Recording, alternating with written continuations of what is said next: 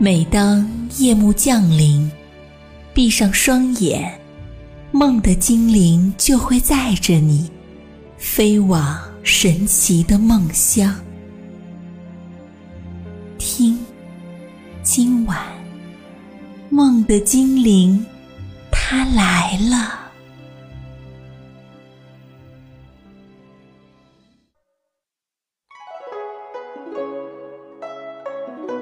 雪莹月会，伴你成长。小朋友，你们好，我是雪莹的好朋友。今晚梦的精灵妍妍生。今天啊，我要给你讲一个成语故事。故事的名字叫《画龙点睛》。张僧繇。是我国南北朝时的一位将军，而且还是一位非常有名的画家。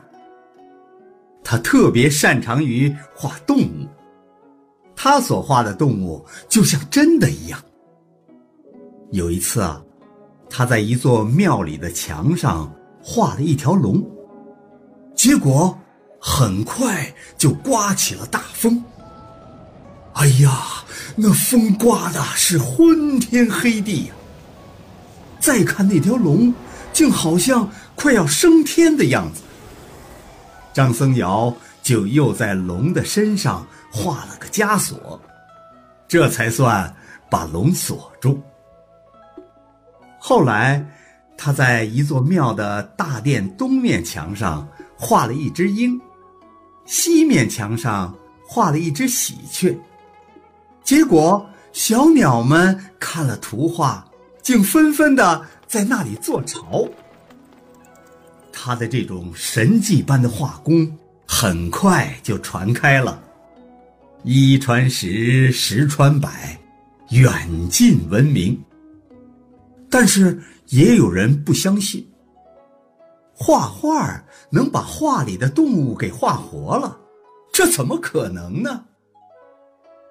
有一次啊，人们听说他要到南京，在一座庙壁上画龙，大家都争先恐后的去看，就是想证实一下传说究竟是真是假。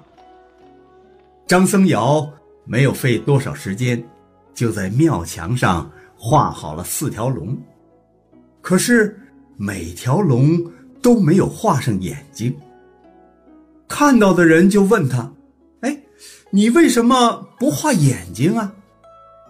他回答说：“龙的眼睛是它的重点，我如果在修缮时就把眼睛画上，龙的精神就会专注于画中了。画中的龙得到了生命，它就会飞走的呀。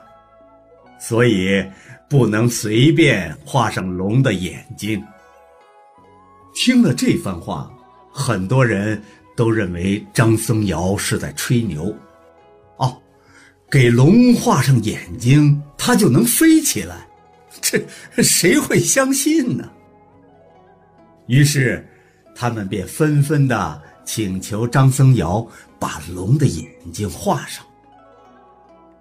张僧繇拗不过大家。就拿起了画笔，把四条龙中的两条龙的眼睛画上去了。谁知刚画好，忽然天空是雷电交加，轰隆隆，轰隆隆，在隆隆的雷声中，墙壁上的两条龙真的慢慢的动了起来。而且是越动越快，最后穿过墙壁，腾空飞走了。在场的人们都吓呆了。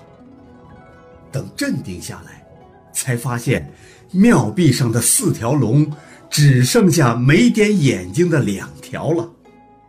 那两条点了龙眼睛的龙，早已经不见了踪影。原来是已经飞到天上去了。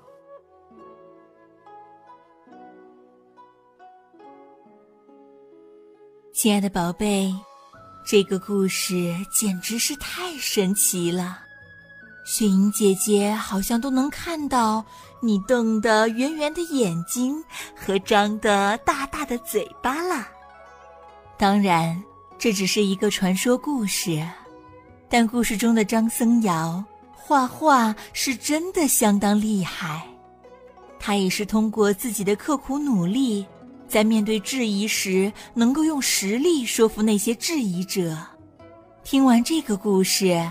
雪莹姐姐希望你不光知道了“画龙点睛”这个成语的由来，也能够像张僧繇一样，刻苦努力地练就一身的本领，未来能够实现你的梦想。接下来，今晚梦的精灵妍妍生还要为你送上一份礼物，是为你朗诵一首睡前诗，送元二使安西。祝宝贝好梦，晚安。送元二使安西，唐·王维。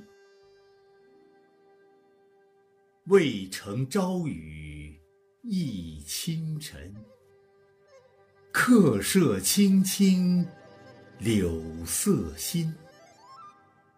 劝君更尽一杯酒，西出阳关无故人。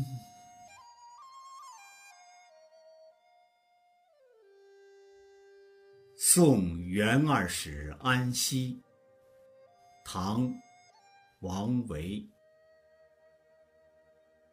渭城朝雨。浥轻尘，客舍青青柳色新。劝君更尽一杯酒，